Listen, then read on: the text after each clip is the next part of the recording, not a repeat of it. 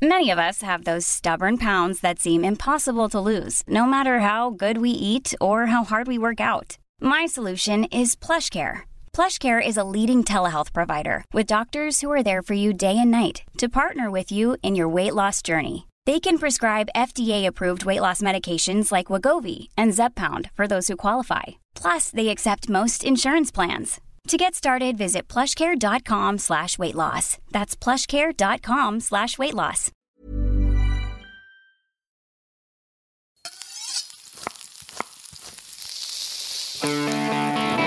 Bienvenue à toutes et à tous dans ce premier épisode de Pop Chef, le podcast qui vous parle de pop culture et de gastronomie. Comment fais-tu pour manger autant Qu'en est-il du second petit déjeuner Un autre bol de nouilles Que le banquet commence Depuis de nombreuses années, la culture geek est partout, dans toutes les bouches et dans la tête de tout le monde, exactement comme la cuisine, sacro-sainte passion française s'il en est. Le sommaire du jour est simple, on va commencer en abordant l'art du ramen, son histoire et son lien avec le monde otaku. Puis dans un second temps, en compagnie de Stéphane Méjanès, le Gandalf du journalisme gastronomique, j'aurai le plaisir d'interviewer pour vous le célèbre chef Maurice Sacco. Allez, trêve de galéjade, on passe au fourneau. On va tout de suite planter le décor. Si vous criez ramen dans les rues de Tokyo, personne ne se retournera. Notre air bien guttural est en effet quasiment imprononçable pour un japonais. Dans la langue de l'Empire du Soleil Levant, on dit lamien. Mien signifie pâte et la veut dire en gros étiré. Pour ne pas vous perdre, on va continuer à dire ramen, mais vous ne pourrez plus dire que vous ne saviez pas. Si le Japon est aujourd'hui l'épicentre des ramen, cette spécialité est venue de Chine par la mer.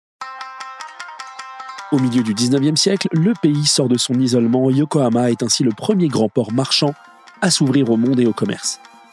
Les voyageurs et migrants chinois y débarquent avec un plat de nouilles servi dans un bouillon de poulet. Ils l'appellent Nankin Soba, littéralement nouilles de Nankin, du nom de la capitale de Jiangsu. L'essayer, c'est l'adopter. Pendant un siècle, les Japonais se régalent de nouilles chinoises avant que le mot ramen ne s'impose. On notera ici que la grande famille des menrui, les nouilles japonaises, comporte quatre spécialités principales. Les soba, à la farine de sarrasin, les udon, grosses nouilles blanches à la farine de blé, les somen, sorte de udon mais plus fine, et les ramen qui allient farine de blé et bicarbonate de soude. Au-delà des nouilles elles-mêmes, ramen désigne un plat à part entière.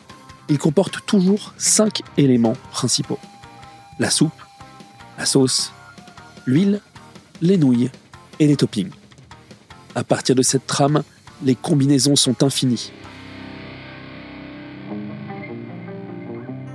Chaque région du Japon a sa recette, en fonction des ingrédients que l'on y trouve, mais aussi de son histoire et de ses traditions.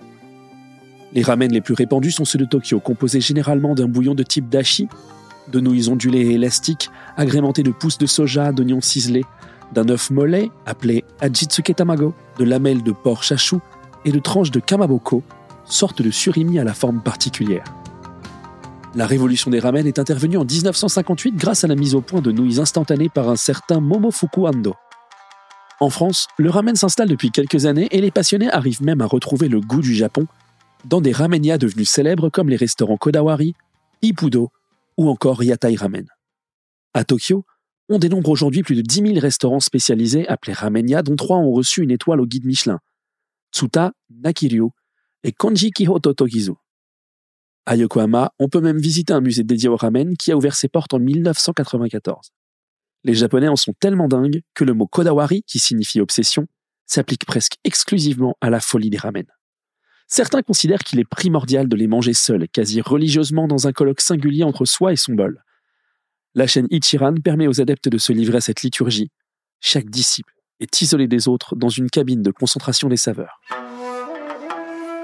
Lors de mon voyage à Tokyo en 2019, j'ai pu tester et c'est assez dingue. Installé dans cette cabine, face à une porte coulissante, on est séparé du reste des convives mais aussi de la cuisine. Le seul contact que l'on ait vraiment avec le reste du monde ne dure que quelques secondes, le temps que la porte coulisse et que le bol de ramen qu'on a commandé soit glissé devant nos yeux. À partir de ce moment précis, on est seul face à son repas et on peut se concentrer. Sur le gras et la richesse du bouillon. Sur la fermeté des nouilles, le coulant de l'œuf et la tendreté du porc.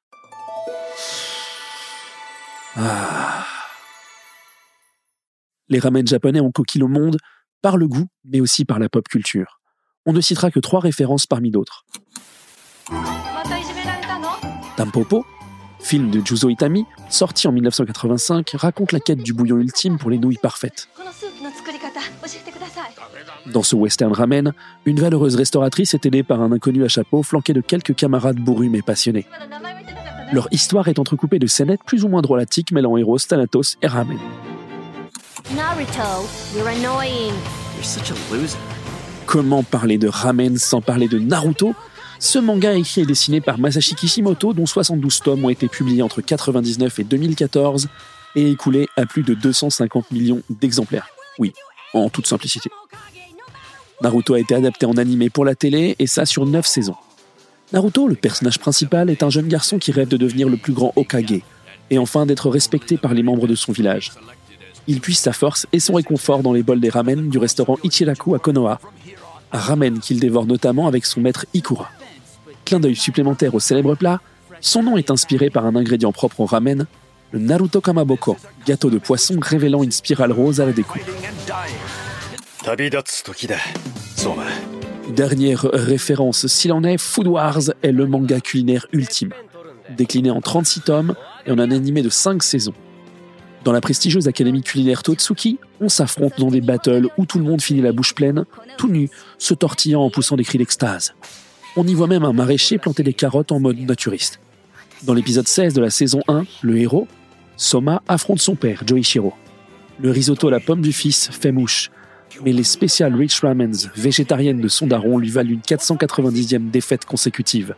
Comme quoi, en matière de ramen, on évitera de la ramener.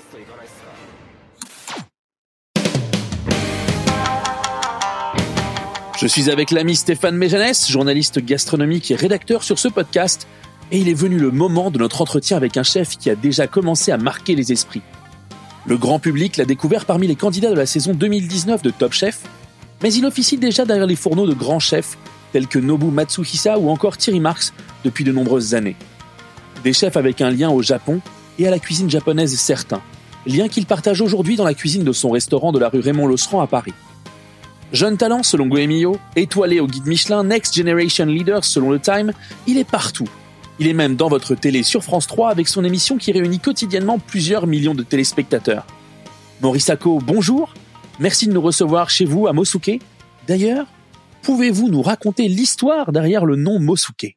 Alors, l'histoire derrière le nom Mosuke, c'est une histoire où on croise plusieurs influences. Et euh, donc, euh, le mot est tiré de mon prénom, donc Mori. Et euh, le suke est tiré de l'histoire de Yasuke, qui est euh, connu comme le premier samouraï étranger au Japon et euh, surtout le premier et seul samouraï noir qui existait au Japon. un peu la grosse classe. On retrouve dans ce cas, dans votre cuisine, une vraie présence du Japon. C'est important pour vous depuis toujours? Ouais, moi, c'est une cuisine euh, qui m'a toujours fasciné et qui m'a toujours passionné. Maintenant, j'essaie de retranscrire euh, ma vision du Japon et des ingrédients de la cuisine japonaise au quotidien dans ce que je fais. C'est quoi votre vision du Japon? D'où ça vient? Qu'est-ce que c'est? Alors moi, j'ai une vision du Japon qui est assez personnelle puisque j'y ai encore euh, toujours jamais mis les pieds. Pas mal. Et donc, moi, je suis venu au Japon par l'univers manga. En vrai, euh, c'est comme ça que j'ai commencé. Quelle Et, bonne euh, surprise. Et C'est pas pour ça euh, qu'on est là, Thibaut? Bizarrement, oui. bizarrement. J'ai toujours été un gros passionné de manga. Et euh, c'est ce qui m'a poussé après, en grandissant, à, me, à aller chercher plus sur la culture japonaise au sens large et euh, par mon métier, forcément, par la nourriture au Japon. Peut-être que la rencontre avec Thierry Marx aussi a Bah, largement euh, infusé et influé sur ton appréciation du Japon. C'est ça, c'est, euh, ça a affiné en fait ma sensibilité envers ces cuisines-là. C'est une des raisons pour lesquelles j'avais postulé au mandarin parce que je savais que Thierry Marx adorait le Japon. Et en arrivant là-bas, j'avais mes propres idées et autres, mais euh, c'est vrai que l'échange avec lui et euh, travailler dans sa brigade, ça m'a permis d'affiner et de penser euh, un Japon, mais un Japon beaucoup plus élégant. On sait que le chef Marx cuisine avec des baguettes. On le voit dans les différentes interviews, sur les différentes vidéos qu'on a pu voir, et puis quand on suit un peu son travail, que justement, il aime ce côté discipline, art du geste et respect du geste juste. Est-ce que c'est quelque chose que vous avez essayé d'amener avec vous dans votre restaurant ou c'est un peu plus freestyle? Il y a la nécessité du geste, mais je ne dresse pas avec des baguettes. Très bien, c'est noté. J'utilise la pince, mais euh, mais non, mais c'est vrai que cette euh, cette rigueur et cette attention portée au geste juste, la coupe juste, c'est euh, quelque chose que moi euh, j'essaie d'avoir dans ma cuisine au quotidien, surtout sur les cuissons et autres. On utilise beaucoup de binchotan, et c'est vrai que c'est un mode de cuisson où je peux pas dire euh, 3 minutes, tu le retournes, 3 minutes. Non, tu es obligé de surveiller ta viande, ton poisson qui cuit, parce que selon l'intensité de ta chaleur, ton charbon, ça va bouger. Et donc, il y a besoin d'être concentré sur ce qu'on fait, d'avoir justement ce geste juste et cette cuisson juste aussi. Peut-être qu'on pourrait parler ramen euh, maintenant, euh, Thibaut. peut- Euh, c'est aussi un peu pour ça qu'on est là cet épisode. Et Bah, en fait, c'est ça. C'est-à-dire que moi, j'ai cru, j'ai cru entendre. On va parler ramen, mais on va trouver le moyen de parler de pop culture et de culture otaku. On a suivi votre parcours, vos interviews. Et puis, à un moment donné, lors d'une interview, un passage à quotidien chez Yann Barthès, les mots Sharingan de Sasuke ont été prononcés. c'est passé laser pour tout le monde, mais nous, les geeks, on l'a entendu. Et du coup, il y a un délire avec Naruto. Naruto, son plat favori, c'est le, le ramen. Mm. Est-ce que justement Naruto, ça fait partie des références qui t'ont donné envie de t'intéresser à la cuisine japonaise? Est-ce que le ramen, c'est un plat pour toi qui a, qui a une importance, que tu travailles, que tu veux travailler, que tu vas travailler?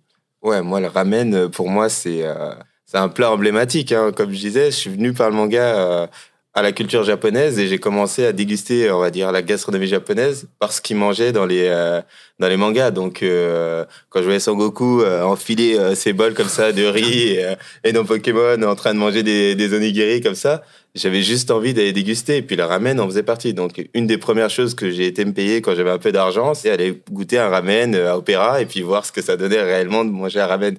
Donc, euh, c'est quelque chose auquel je suis très lié au final. C'est assez ouf. Aujourd'hui, à votre carte, il y a un tamago, Mm. du coup, qui est donc vraiment l'œuf. Est-ce que vous pouvez déjà nous dire comment vous le préparez? Et puis ensuite, est-ce qu'à un moment donné, on va manger du ramen chez Mosuke un jour ou pas? J'adorerais pouvoir proposer un ramen chez Mosuke, mais je pense que j'idéalise tellement ce plat que j'ai envie qu'il soit vraiment euh, ouf. vraiment ouf.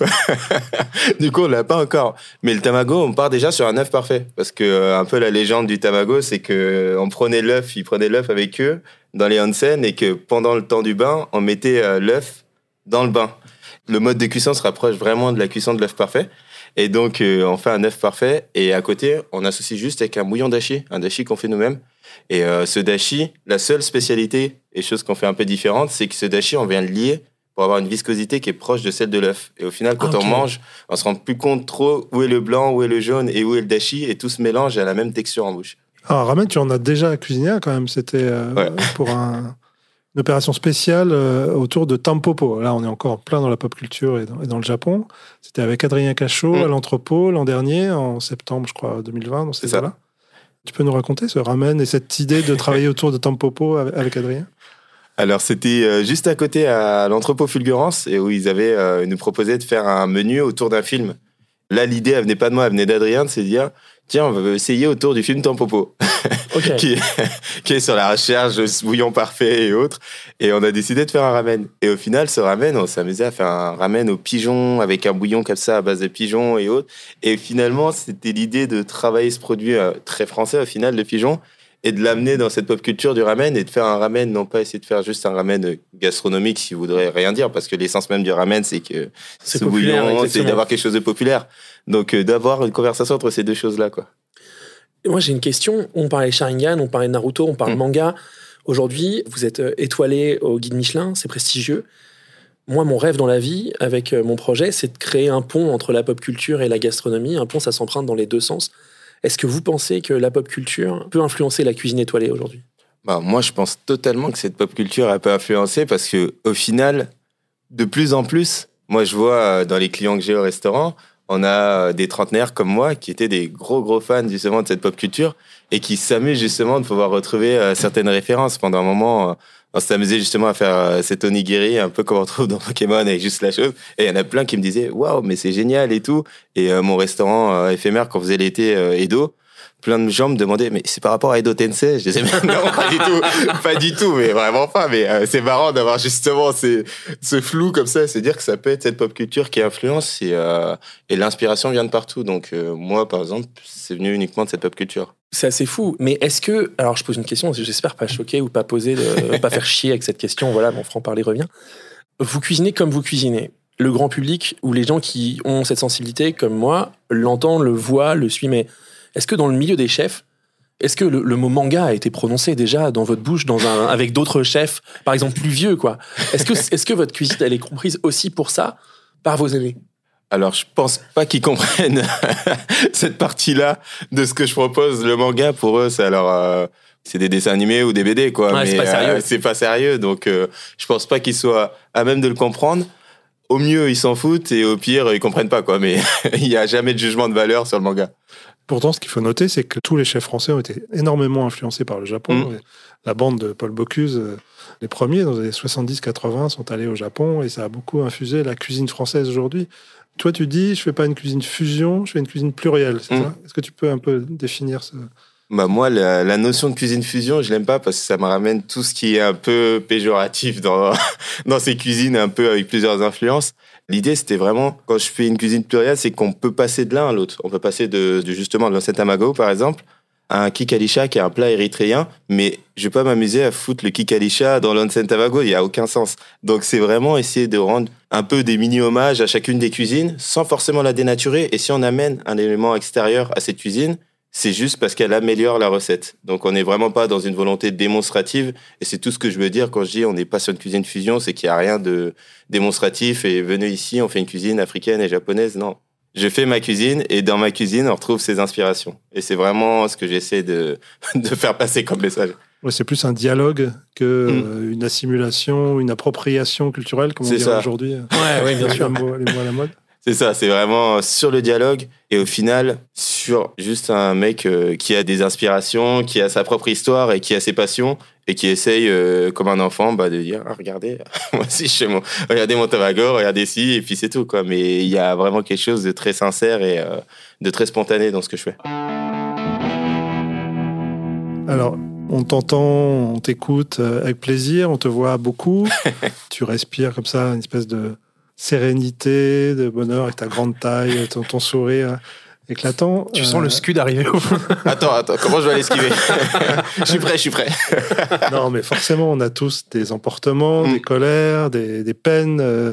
Qu'est-ce qui te met en colère, toi, aujourd'hui, euh, Maury Quand on me demande une viande bien cuite, ça ça m'énerve. ça ça ça a tendance à- Facile comme réponse. Ça, m'énerve, ça m'énerve. Ça m'énerve sincèrement. Je... Oh, ce bœuf là, et quand je fais la cuisson, je me plains tout le long. Ça peut durer 10 minutes, mais je me plains pendant les 10 minutes de la cuisson. hein. Ça, ça me dérange pas. Pendant 10 minutes, je te lâche. Oh, qu'est-ce qui se passe ici? C'est tout con. Hein, Le servir, mais- le servir vous-même en salle. Mais pourquoi vous faites ça? C'est c'est ça, c'est ce moment où tu as envie d'aller voir le client et lui dire mais pourquoi? Pourquoi, pourquoi? Prenez du poisson. Bon, comme le dit Thibaut, c'est un peu facile. Allez, facile. Ah. Allez, autre chose. J'en ai d'autres. Est-ce qu'il y a des choses dans la vie même Aujourd'hui, tu es extrêmement médiatisé, tu es très sollicité. Je pense que les gens t'arrêtent dans la rue. Ah, ce qui peut m'énerver Euh, aussi. qu'est- Qu'est-ce qui t'est. Parce que du coup, je suis extrêmement médiatisé, on me voit un peu partout, et du coup, beaucoup pensent que je suis pas dans ma cuisine. Et Ah, ça, ça, c'est chouette de l'aborder, ça. et ça, c'est pas vrai en fait. Moi, je suis là. euh, je pense que tous ceux qui sont venus manger dans ce restaurant et tout client qui a passé la porte et mes employés sont là pour vous dire, mais vous comprenez pas, le mec, euh, moi j'habite au-dessus et euh, c'est moi qui leur ouvre la porte le matin. et c'est jamais arrivé un jour où j'étais pas là pour leur ouvrir la porte le matin. On fait la mise en place, je suis au service. Et tout ce que je peux faire à côté, bah, je le fais sur des jours off, je le fais sur des coupures. Et au final, là où je vais sacrifier, c'est pas sur mon temps en cuisine, mais c'est sur ma vie privée Ouais, et autres ça. pour faire d'autres choses. Et euh, c'est vrai que ça, ça peut être énervant parce que certains se disent, ouais, bah, il est partout, forcément, il n'est pas dans sa cuisine. Alors qu'au contraire, moi, je suis un chef euh, de 29 ans et je sais que si je veux progresser dans ma cuisine, si je veux progresser dans mon métier, bah, faut que je sois au fourneau parce que si je sors de mes fourneaux, bah, je progresse plus. Et je suis censé être là pour 30 ans de plus encore, donc il faut que je continue à progresser. On peut dire qu'on enregistre un lundi, d'ailleurs. On enregistre, on enregistre un lundi matin, euh, jour de fermeture du restaurant, et, on vous remercie pour ça. C'est un sujet que j'aborde moi quotidiennement sur Twitch. Quand on regarde ou quand on parle de chefs médiatisés, je vais prendre ma communauté en exemple ou le, le grand public parmi les gens qu'on connaît pas. La question se pose, quoi. On voit Philippe Etchebest à la télé euh, tous les jours Mm. et on se dit, ben, le gars, euh, il est pas en cuisine, il a 15 restaurants, est-ce qu'il est en cuisine? Et On voit Cyril Lignac, on voit tous ces gens-là. Et puis il y a- il y, a même la, la déviance de se dire, ils sont tellement à la télé, est-ce que c'est vraiment des chefs? Est-ce que sont, ils sont si bons? Est-ce que cette légitimité qu'on leur donne par la télé, elle est vraiment là? Il y a des dérives. Comment vous faites pour marier tous ces projets C'est quoi, la, je dirais pas la stratégie derrière, mais c'est Mm. quoi l'objectif? Parce qu'il y a la télévision, vous êtes égérie euh, d'une grande Mm. marque euh, de haute couture depuis quelques semaines. Il y a le restaurant, bien sûr, et puis il y a tout ce que vous faites à côté. Vers quoi vous allez? Quel est votre objectif? Bah, moi, l'objectif, il est simple, c'est pouvoir être libre de faire un peu euh, ce qui me fait kiffer. Et euh, je suis chef, ok, mais je suis plein d'autres choses à côté. Il y a plein d'autres choses que j'aime. Et donc, euh, vouloir enfermer les chefs dans leur cuisine et leur dire faire manger et tais-toi, c'est un peu une bêtise. Parce qu'au final, on a des messages qui sont super à faire passer. Moi, je peux parler, euh, en tant que jeune noir, pouvoir faire passer le message que on peut réussir autrement que dans le foot ou dans la musique, qu'il y a d'autres visages de réussite, il y a d'autres modes de réussite par le travail qui existent. Excuse-moi, mais j'ai envie aussi de faire passer ce message et d'être visible le plus possible pour pouvoir faire comprendre ça. C'est mais c'est pas, c'est pas juste euh, de l'altruisme, c'est parce que ça me fait kiffer de le faire. Et si, en me faisant kiffer, je peux faire passer des bonnes vibes, un bon message et dire travaillez, et vous voyez, on peut avoir les résultats de son travail, mais je prends totalement. Et il y a aussi beaucoup de ça. Et euh, il y a aussi beaucoup de kiff, quoi. Quand je me retrouve à faire euh, l'égérie pour une marque, ok, il y a Rému parce que c'est un contrat, mais il y a surtout beaucoup de kiff de, de se dire qu'on m'envoyait des photos, on était en pancarte à Tokyo, c'est trop drôle. C'est dire, moi j'ai jamais été, mais ma photo y est, quoi. Ah ouais, c'est super marrant au final. Donc il y a du kiff et il y a aussi une envie de, de transmettre des messages qui me sont propres. Et euh, pouvoir avoir euh, toute cette médiatisation, bah, ça me permet de faire passer ces messages aussi. Au-delà de cette visibilité de jeunes noirs, est-ce que tu Mm. peux me parler de la cuisine africaine? Ouais. On la connaît assez peu, ça commence à émerger euh, à Paris notamment, et tu en es euh, contributeur. Qu'est-ce que tu peux nous dire sur cette cuisine? Est-ce qu'il y a une cuisine africaine? J'imagine Ouais. des cuisines Des africaines. cuisines africaines, c'est ce que j'allais te dire. D'abord, bref, c'est pouvoir communiquer qu'il y a des cuisines africaines, qu'il y en a plusieurs. Celle du Maghreb, on la connaît plutôt bien, parce qu'on a quand même pas mal d'offres de restauration maghrébine et de qualité. Mais euh, celle euh, subsaharienne, on la connaît très mal. Donc, on a tendance à parler déjà de cuisine africaine en, croisant un peu euh, les cuisines d'Afrique de l'Ouest, centrale, de la Corne de l'Afrique. Et déjà, premièrement, c'est prouver que cette cuisine est bonne, parce qu'elle l'est. C'est tout con, mais euh, faut vraiment le dire, cette cuisine est bonne.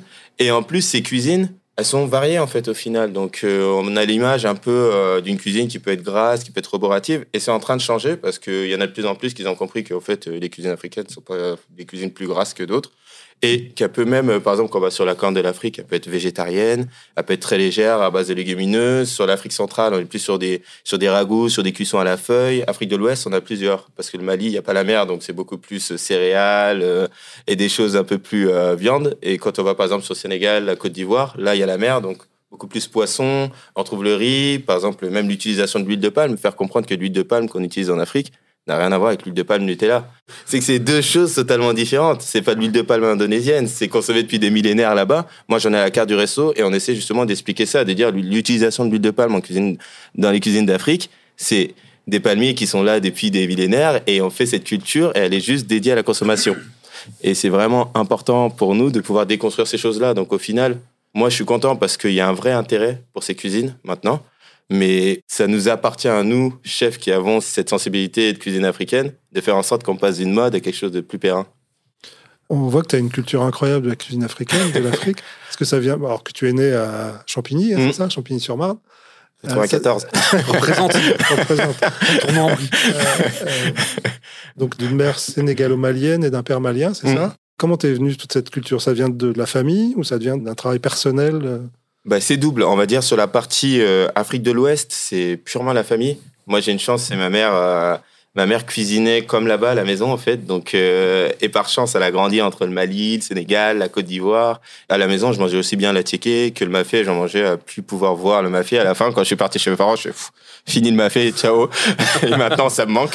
Et, euh, et euh, j'ai cette chance d'avoir pu affûter au final mon palais à, toutes à toutes ces cuisines. Et après, j'ai beaucoup d'amis d'Afrique centrale, donc euh, les pondous et autres. Ça, vraiment, j'ai eu l'habitude de les manger chez les potes. Et après, sur la cuisine d'Afrique de l'Ouest et de l'Est et de la Corne, je connais pas du tout. Et c'est une cuisine que j'apprends à découvrir en fait. Je vais faire des petits restos éthiopiens, euh, je teste des recettes dans ma cuisine et tout, et j'apprends à la connaître. Et au fur et à mesure que j'apprends à la connaître, bah, je cherche des plats qui ont de plus en plus cette inspiration au restaurant. Quand on va voir Zanzibar et tout, c'est fou, on a l'impression dans une cuisine indienne. Et c'est marrant en fait d'apprendre en même temps que je fais quoi. Ah ouais, Ouais, c'est ça, les épices, les currys et autres, et c'est quasiment une cuisine indienne, quoi. Et de se dire que c'est une cuisine africaine, mais qui va tirer sur l'Inde, c'est génial. Et au final, moi, j'apprends petit à petit. Pour revenir à la culture otaku, est-ce que les- la cuisine du Japon et les cuisines, af- les cuisines africaines, elles se parlent, elles dialoguent bien entre elles ou elles sont vraiment très très différentes? Alors, sur certains points, elles peuvent se répondre sur. euh, moi, j'en discutais avec une japonaise qui dit où on avait utilisé euh, un poisson fumé qui venait du Sénégal, et en fait, en le goûtant, elle m'a fait non, mais ça, c'est du katsuobushi. Je fais non, non, c'est du poisson fumé. Elle fait t'es sûr? Elle m'a un peu pris pour un fou. Et c'est un peu les deux seuls endroits dans le monde où on trouve l'utilisation de ce poisson fumé comme ça dans la cuisine et qui est utilisé soit pour être mangé, soit en infusion dans les sauces. Et ça, c'est un des points communs assez forts parce qu'il y a aucune autre région dans le monde où on mange le poisson fumé comme ça en fait au final. Et c'est un pont assez fort entre les deux parce qu'au final euh, le katsuobushi utilisé pour la base euh, de dashi qui est utilisé pour pas mal de bases d'autres recettes et le poisson fumé, moi par exemple ma mère en met dans toutes les sauces pour infuser pour apporter ce goût. Donc euh, ça c'est un ingrédient où on a un pont qui est assez fort et euh, l'utilisation du riz aussi dans beaucoup de recettes. Donc pour faire des recettes détournées, changer, j'avais fait avec Sugio justement, on s'était amusé à croiser le donburi. Sugu Yamaguchi, Ouais. ex-chef de botanique. Et on s'était amusé justement avec des visuels où on faisait une fusion comme euh, dans des BZ. Très bien. Je me note de mettre le son maintenant. Voilà. c'est hyper marrant. Et puis on avait fait le donburi et on l'avait croisé avec le mafé. Et justement, ces deux plats, justement, on avait de la viande, on avait une sauce, et on avait le riz. Et c'était un mode de consommation commun. Quoi. C'est pas tant de faire Si, une petite. si, euh, c'est exactement, interview, euh, c'est exactement le moment de faire l'interview Good Pop, Bad Pop. Et merci Stéphane d'avoir trouvé ce nom. Parce que je trouve que c'est chiant à prononcer, mais que ça veut dire ce que ça veut dire. Basiquement, c'est l'interview euh, rapide. Ok. Du tac au tac. S'il y a une question à laquelle tu ne souhaites pas répondre, réponds-y quand même s'il te plaît. Et euh, Tu as droit à un joker. tu as le droit à un joker. Et euh, je sais pas où il est sur le. Non, c'est pas ça. On y va. Quel héros ou héroïne de la pop culture aimerais-tu être Euh, Basique, mais Luffy. Ouais, Ça marche très bien. Ça marche très bien. Quel pour faire les sous-titres, hein, les garçons. Parce que moi, je suis la Alors, c'est One Piece. Quel est pour toi le film ou la série le plus surcoté? Euh, je me permets de le dire parce que j'ai suivi la série, mais Walking Dead, ça a très bien commencé. Et, et franchement, à la fin, je me dis, mais qu'est-ce que je regarde? Je comprends plus rien. Quelle tristesse. a raison. Quel film ou série t'a mis l'eau à la bouche? Tiens, bonne question. Quel film ou série m'a mis l'eau à la bouche? On parle de bouffe ou pas? Oh bah, ouais. C'est ça. Tu, tu réponds ce que tu veux. tu ne seras pas censuré. Je ne serais pas censuré. Euh, Si c'est Food Wars, il y a un peu de bien deux. de- Ah ouais, bah Food Wars, ça marchait bien, c'est sûr. Mais Sur euh, tous les sujets. Non, Toriko, parce qu'il mange des choses improbables et j'avais envie de les manger à la Le fin. steak de Galalagator, quelle bonne référence, Torico. Quel ingrédient détestes-tu par-dessus tout? Simple, les huîtres, mais chaudes. Très Je peux pas manger une huître chaude. Là, c'est. Non. Voilà, non. La question que tout le monde veut savoir, quel est ton plat préféré? Un fried chicken. Ah, c'est dit, c'est classique. Voilà. Un fried chicken, bien entendu, maison, que tu fais toi. Maison que je fais moi-même. fait, voilà. Et non pas celui issu du Kentucky. Non, bah. C'est plus vraiment du. C'est du fried, mais aussi le chicken. fried, c'est le du Kentucky, mais il n'y a pas de chicken. Sur le C, on peut un peu discuter, quoi. C'est noté. C'est noté. Ton premier manga? Premier manga. Nicky Larson, je crois. Allez, et, et du coup, on lit de gauche à droite ou de droite à gauche plutôt? Moi, je lis de gauche à droite parce que je suis plutôt un mec d'anime et pas trop euh, manga. Il n'y a pas de mauvaise réponse. On a parlé de pop culture otaku, mais, mais sinon Marvel ou DC Comics? D'ici, un peu plus sombre. Tu es dark. Ouais. Sony ou Nintendo? Je peux dire les deux Tu ou pas peux- tu peux dire les deux. merde, attends, je sais peux- plus quoi dire. Je sais pas, j'ai une PlayStation, mais j'ai aussi Je une sais Switch, pas. comment faire Je sais pas, non, j'ai commencé Nintendo avec la Game Boy Color et tout, et après, maintenant, euh, dès qu'il y a la PS, je suis passé sur Sony, donc euh, maintenant, Sony, si on doit parler de maintenant, Sony. Très bien, très bien, très bien, très bien. Il n'y a pas de mauvaise réponse. C'est bien, tu as name drop suffisamment de références, tu seras sauvé. La dernière fois que tu as quitté une salle de cinéma en plein film, Non, jamais. Franchement, j'ai jamais quitté une salle de cinéma en plein film. ça sent le respect. Il y a du respect dans ça. Jamais. Il faut aller au bout. hein. Ah, non, il y a- Même les navets, on va au bout. Quand tu regardes quelque chose, c'est plutôt concentré ou zapper? Moi, je suis concentré. Je suis concentré, j'ai besoin de. De Dessus. focus. Pour quel jeu vidéo, film ou accessoire, ça peut aussi être de la cuisine, pourrais-tu faire la queue toute une nuit? Ah. Ça peut être aussi un accessoire de cuisine? Par exemple. Moi, je rêve depuis que j'ai ouvert mon restaurant d'avoir un rotovapor. qui est un évaporateur rotatif qui, est, qui a un intérêt scientifique mais qui est, qui est hors de prix. Je pourrais faire la queue si on me le donne gratos. Je peux demander à Guillaume Sanchez parce qu'il a vu. Ouais, lui, il a les contrats. Ah mais alors c'est magique, ça vient de nulle part. Explique-nous quand même ce qu'on fait avec. Alors, en fait, on met, euh, on met ce qu'on veut, une solution alcoolique ou autre. Et le but, c'est que c'est un distillateur, en fait, au final. Donc, ça vaporise, ensuite, on récupère le, le substrat de l'autre côté et ça donne une eau filtrée qui a le goût de ce qu'on a distillé, mais sans euh, toutes les propriétés chimiques qu'on peut trouver dedans. Donc, euh, on peut faire une eau de cigarette qui se consomme, par exemple. J'en sais rien, j'ai une bêtise. Non non mais ouais, ouais on voit, on mais voit l'application mais on peut infuser plein de choses et c'est limité, quoi, comme outil.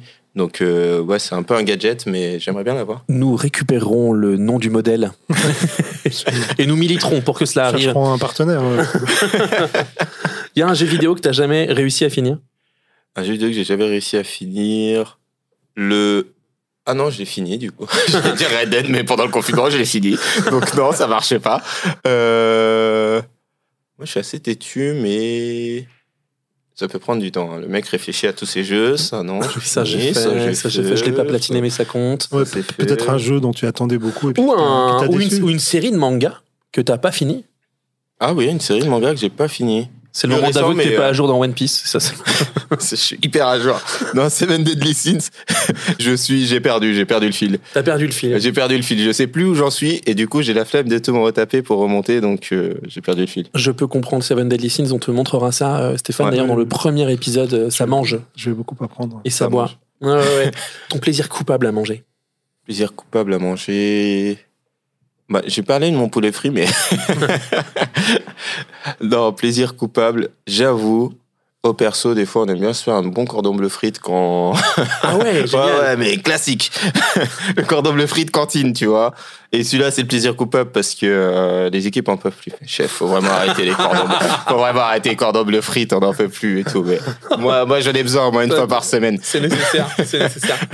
Et un plaisir coupable à regarder, film, série ou animé? Plaisir coupable à regarder. Si on doit rester sur l'anime. euh, Blue Exorcist. Parce Wow. que j'ai trouvé l'anime assez mauvais, mais je l'ai regardé. Et j'ai aimé ça, dit, donc je m'en fous. nul. Attends, la suite. Ouais, c'est ça, je me suis dit. C'est un peu nul, mais je regarde quand même, je m'en fous, c'est pas grave. Un côté têtu, toujours. Ouais, va- c'est- va. Le gars ne lâche rien. Eh ben écoute, tu t'es, tu t'es plutôt bien sorti de cet interrogatoire. Bon, faut dire que c'est aussi notre premier interrogatoire, donc on n'est pas encore vraiment méchant. Je pense qu'il faut qu'on soit plus roleplay, On va, Stéphane. on va peut-être Faut qu'on, ouais. rentre dans la tronche des mecs, tu sais, comme quand dans les, dans les films, quoi. Quoi? T'as osé? Tu vois, un truc vraiment où le, le gars pense Blue qu'il est bien. Mais c'était Blue génial. C'est vraiment trop bien, Blue Exorcist C'est faux. On peut refaire descente de police façon à- à la c'est grande ça. C'est ça. Écoute, moi On j'avais. parler du côté entrepreneur. euh, Ouais, exactement. Je voulais qu'on aborde cette, euh, cette dernière question avant de te libérer. C'est ça, en fait, dans l'interview, tu as parlé de The Founder, euh, le film avec Michael Keaton, qui parle donc du Mm. coup du développement de, de- de McDonald's. Il y avait un côté inspirant pour le côté entrepreneurial. euh, Pas avec- pour la bouffe. ouais. Ouais, pas pour la, pas pour la bouffe. Avec le fait que voilà, c'était aussi l'histoire d'un type qui part avec pas grand chose et qui Mm. finit avec un empire. Est-ce que tu vises un tel développement pour Mosuke? Alors moi, factuellement, on vise même un développement pour euh, le groupe, on va dire, parce qu'on a, moi, j'ai envie de développer euh, des offres culinaires qui puissent parler à tout le monde. Donc Mosuke, c'est un peu, on va dire, le haut de la pyramide et c'est un peu euh, mon bébé, c'est le gastro et je pense qu'il n'existera qu'un seul Mosuke et pas d'autres. Mais par contre, par exemple sur Mosugo, qui est street food, sur des concepts un peu plus accessibles, ouais, moi j'ai envie de pouvoir faire plusieurs adresses et pouvoir dupliquer euh, ma cuisine et la proposer à plusieurs personnes. Parce qu'au final Mosuke c'est pas forcément accessible d'un point de vue financier à tout le monde. Et j'ai envie de pouvoir proposer ma cuisine aussi bien à 15 euros qu'à 30 qu'à 40 ou à 200 euros. Et à Paris, à Tokyo, à New York? Ça serait un rêve mais déjà à Paris. Moi je suis un pur parigo du coup euh, à Paris d'abord. Et après euh, on verra par rapport à comment ça prend comment ça marche. Et puis on développera un peu plus large si c'est possible. Sur ce sujet-là de l'entrepreneuriat et du développement, Mm. Je voulais juste une petite virgule, euh, parce que je crois que le héron est ton, Mm. est ton animal euh, totem. Et moi, comme je suis un vieux et que mes références, c'est pas forcément la pop culture, mais c'est plutôt Jean de La Fontaine. Oh lui une- T'étais d'ailleurs à l'école avec Jean. Euh, J'ai bien connu, j'ai bien connu Jean, qui était assez désagréable d'ailleurs, un peu faillot en classe. Dans la fable qui s'appelle Le Héron, tu sais, emmanché d'un long cou, un peu comme toi, il y a une ressemblance physique vers la fin, et ce vers, on hasarde de perdre en voulant trop gagner. Tu sais, en fait, Ouais. l'histoire du héron, c'est qu'il attend toujours euh, la nourriture qu'il trouve, le poisson qu'il trouve est jamais assez bon à son goût, donc il dit je vais prendre le suivant, puis au final, il n'y a plus rien. il n'y a plus rien Il n'y a plus rien à manger. Est-ce que ça pourrait t'inspirer euh, de- faire attention dans cette idée de, de développement à pas te, Ah, bien te sûr. brûler les ailes, les ailes du héron Bah bien sûr, justement, c'est moi c'est quelque chose qui est hyper important pour moi dans le sens où euh, si j'avais cette envie de me développer hyper vite, j'aurais déjà ouvert euh, 48 choses et le but c'est moi toujours de me développer mais en restant ici, ce qui nous embête beaucoup parce que du coup si je suis là, je peux pas être ailleurs. Et donc naturellement, ça freine ce développement et pour moi, c'est important de pouvoir avoir un développement qui est propre qui est pas quelque chose où je ne maîtrise pas. Donc, euh, on essaie de faire cet entrepreneuriat avec nos propres fonds. Déjà, on n'a pas d'investisseurs. Moi, dans le restaurant, les investisseurs, c'est de la famille. C'est pas des investisseurs extérieurs. Donc, j'attends de constituer des fonds pour pouvoir réinvestir et ensuite, les bénéfices servent à construire d'autres choses. Donc, euh, ce développement, c'est un développement qu'on veut propre et qu'on veut surtout contrôler parce que ça nous appartient. Et à partir du moment où on a cette logique et cette volonté, bah, ça devient compliqué de pouvoir grandir d'un coup et que ça soit pas maîtrisé, puisque si j'ai pas les sous, bon, bah, je développe pas. Mon comptable fait oui de la tête, mais c'est très bien. Oui, oui, c'est très bien. Très bien. Merci, merci. Moi, je vis avec euh, une comptable plus, plus, plus, plus, parce qu'elle dirige tout le groupe qui est Elle compte beaucoup mieux que moi, donc je suis pas assez libre là-dessus. Il faut savoir être à la créa et laisser les comptables avec leur fiche Excel, et tant mieux. Excel, ça m'endort. voilà, je tiens à le dire. c'est placé. Eh, écoutez, on s'est entre vous voyez tutoyer, je sais pas pourquoi, mais peu importe. Moi, j'ai passé un très bon moment. Merci beaucoup d'avoir répondu à nos questions. Merci d'avoir pris le temps.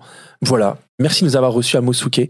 J'espère qu'on n'a pas été trop méchant, ni impertinent, ni voilà, que ça va. J'ai été un peu heurté parfois, mais mais, mais j'ai su ne pas le montrer, donc je suis assez fier de on n'a pas, été assez Non, on n'a pas été méchant. la diplomatie à la japonaise. Voilà, merci beaucoup. Je ne dirai rien de plus. Merci Marie, merci. Merci beaucoup. Et voilà, c'est maintenant la fin de ce premier épisode de Pop Chef, le podcast food et pop culture. On a fait le tour des ramen et on a eu l'occasion d'avoir un bel entretien avec le fantabuleux Maurice Sacco. Pour cette première, c'est quelque chose. Merci de nous avoir écoutés. Je compte sur vous pour partager autour de vous cet épisode s'il vous a plu et pour partager avec moi vos ressentis et vos commentaires sur Twitter par exemple, hashtag PopChef.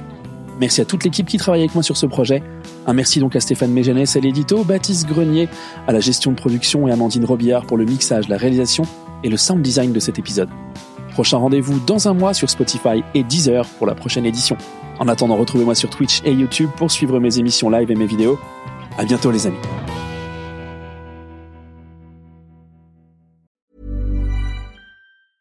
Even when we're on a budget, we still deserve nice things. Quince is a place to scoop up stunning high-end goods for 50 to 80% less than similar brands. They have buttery soft cashmere sweaters starting at $50, luxurious Italian leather bags, and so much more. Plus, Quince only works with factories that use safe, ethical, and responsible manufacturing. Get the high-end goods you'll love without the high price tag with Quince. Go to quince.com/style for free shipping and 365-day returns.